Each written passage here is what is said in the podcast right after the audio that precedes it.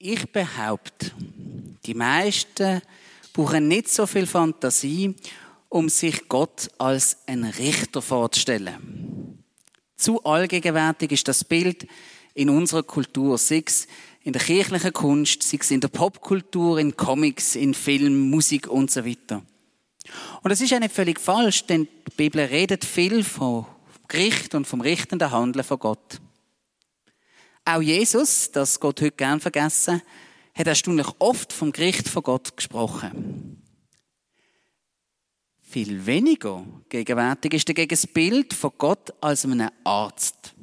Auch das finden wir in der Bibel. Wir haben es vorher in der Lesung gehört. Aber natürlich viel weniger als der Richter. Oder ist das tatsächlich der Fall?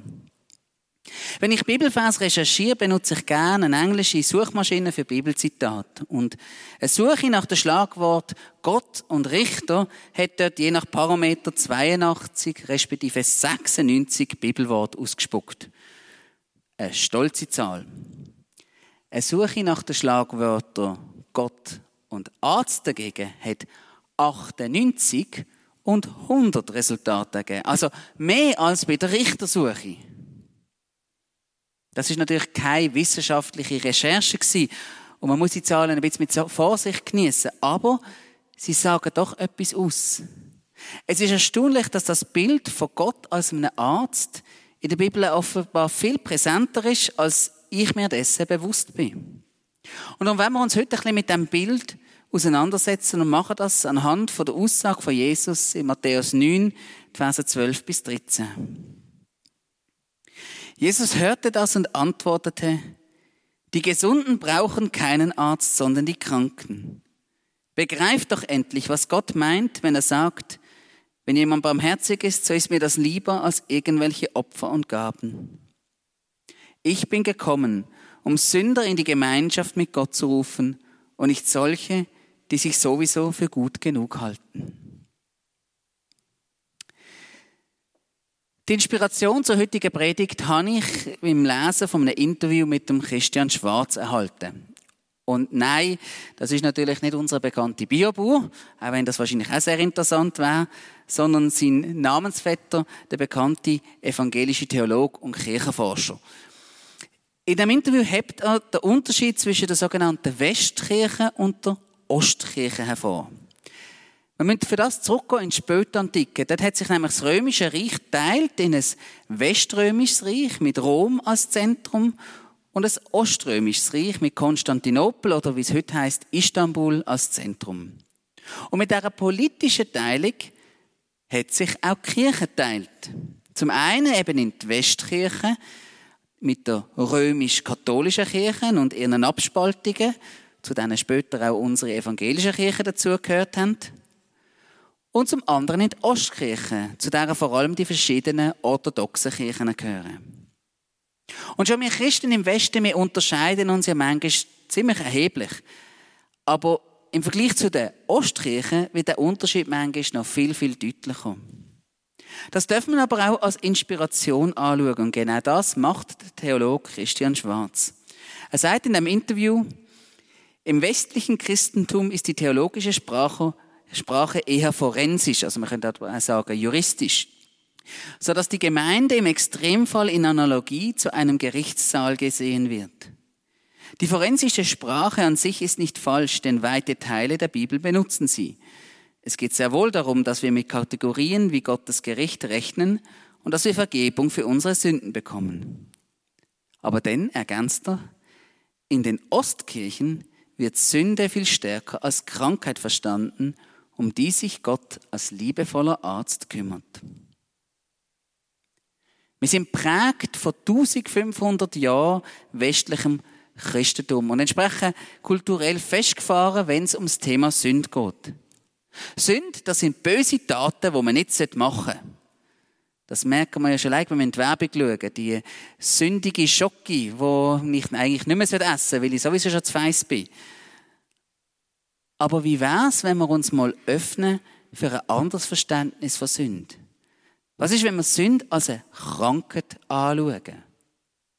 Wagen wir mal ein Gedankenexperiment. Viele Krankheiten sind ja fortschrittend und sie verschlimmern sich, wenn man sie nicht behandelt. Und ganz ähnlich ist es mit der Sünde. Sie pflanzt sich fort, wenn sie nicht gestoppt wird. Sie haben vielleicht auch schon Menschen erlebt, die vor Rachegefühl richtig zerfressen worden sind. Oder wir müssen nur in unsere aktuelle Gesellschaft schauen, um zu beobachten, wie Hass und Wut die Macht haben, sich auszubreiten, andere anzuzünden und anzustacheln. Unkinderte Wut breitet sich aus. Oder auch beim Unfrieden ist das so. Da habe ich irgendeinen Konflikt mit jemandem. Und was mache ich? Ich erzähle es jemand anderem, der überhaupt nicht mit dem Konflikt zu tun hat. Ich tue meinen Unfrieden, den ich mit jemandem habe, jemand anderen anzünden und es verbreiten. Auch Lügen haben so einen Wachstumseffekt. Wenn ich versuche, etwas unter dem Deckel zu halten, dann muss ich meistens noch weitere Lügen dazu nehmen, damit die erste Lüge abgesichert ist und nicht auffliegt. Und so entstehen dann ganze Lügengebäude und Doppelleben, bis irgendwann einfach das Ganze zusammenbricht. Sünd als eine fortschrittende Krankheit gar nicht so abwägig, finde ich. Und wie eine Krankheit kann Sünde auch chronisch werden. Ich erinnere mich an eine Person, die ich vor vielen Jahren kennengelernt habe. Er war früher ein großer christlicher Leiter hat aber in seinen Funktionen mehrmals großes Unrecht erlebt und ist ab dem so verbittert, dass er unausstehlich geworden ist. Seine Unfähigkeit, die Wut loszulassen und zu vergeben, hat sein ganzes Leben zerfressen. Genau diese Macht hat Sünde. Unfähig, mich zu befreien, kann ich an den Punkt kommen, wo ich mich mit dem schlechten Leben arrangiert habe. Und wie eine Krankheit hat Sünde auch einen Auslöser. Es ist das, was wir theologisch als den Sündenfall bezeichnen und wo in der Bibel beschrieben wird in der Geschichte von Adam und Eva. Als Mensch bin ich ein Gefangener von meiner Ich-Zentriertheit, durch die ich mich auch abwende von Gott und seiner Gegenwart und Liebe. Mein Körper ist so geschaffen, dass ich Vitamin brauche. Und ebenso ist meine Seele so geschaffen, dass ich die Liebe und Gegenwart von Gott brauche. Und wenn ich die nicht habe, dann leide ich an Mangelerscheinungen. Sünde ist eine Krankheit, die aus diesem Mangel heraus entsteht. Wo erlebe ich in meinem Leben Mangelerscheinungen? Wo erlebe ich schlechte Sachen in meinem Leben, die fortschritten sind, die um sich greifen und mich und mein Umfeld vergiften? Und damit landen wir wieder bei der Aussage von Jesus. Jesus hörte das und antwortete, die Gesunden brauchen keinen Arzt, sondern die Kranken. Der Kontext, in dem Jesus die Aussage bringt, ist ja schon sehr speziell. Da hockt der Rabbi Jesus, der religiöse Superstar, der selbsternannte Messias, doch tatsächlich gemütlich beim Essen mit diesen korrupten Abzocker, mit dem neureichen Partyvolk, diesen Betrüger und Abgestürzten, diesen Menschen, die ihr Leben nicht im Griff haben. Und es ist kein Wunder, dass die Frommen irritiert sind und ihn empört fragen, sag mal, Jesus, geht's eigentlich noch? Und Jesus sagt, ja, es geht eigentlich ganz gut. Jesus hat keine Berührungsängste, weil Gott ein Arzt sein will. Und beim Überfliegen von meinen Suchresultaten ist schnell deutlich geworden, dass das Bild von Gott als einem Arzt auch in vielen Stellen im Alten Testament schon auftaucht. Also in diesen Texten, die schon vor Jesus geschrieben worden sind. Jesus wirkt auch in dem Aspekt als Gott bei uns Menschen. Der als Arzt wirkende Gott wird Mensch in Jesus. Und Jesus ist der Arzt, der uns von der Mangelerscheinung heilt wo durch unsere Trennung von Gott entsteht. Durch seinen Tod am Kreuz und seine Auferstehung von den Toten hat er alle Mangelerscheinung, alle Sünde auf sich genommen. Er hat einen Weg geschaffen, dass ich befreit werden kann aus all meinen krankhaften Verstrickungen und dass der Zufluss von der Gegenwart und der Liebe von Gott wieder möglich ist. Jeder, der sich dem Arzt anvertraut und ihn einladet, in seinem Leben zu wirken, der darf darauf vertrauen, dass Gott ihn begleiten wird durch das Leben. Und die Gegenwart von Gott im Leben ist auch der erste Therapieschritt, um die Krankheit zu lindern, die die Bibel Sünde nennt. Wer also hat einen Arzt nötig? Jesus hörte das und antwortete, die Gesunden brauchen keinen Arzt, sondern die Kranken. Die Aussage von Jesus ist eine Spitze gegen die selbstgerechten Frommen, gegen die Pharisäer, die sich selber als vollkommen gesund anschauen. Und darum sagt Jesus, begreift doch endlich, was Gott meint, wenn er sagt, wenn jemand barmherzig ist, so ist mir das lieber als irgendwelche Opfer und Gaben. Ich bin gekommen, um Sünder in die Gemeinschaft mit Gott zu rufen und nicht solche, die sich sowieso für gut genug halten. Die fehlende Barmherzigkeit von diesen Frommen beweist, wie betroffen sie letztlich selber von dieser Sünde namens Krank von dieser Krankheit namens Sünde sind. Das Problem ist nur, sie merken es gar nicht.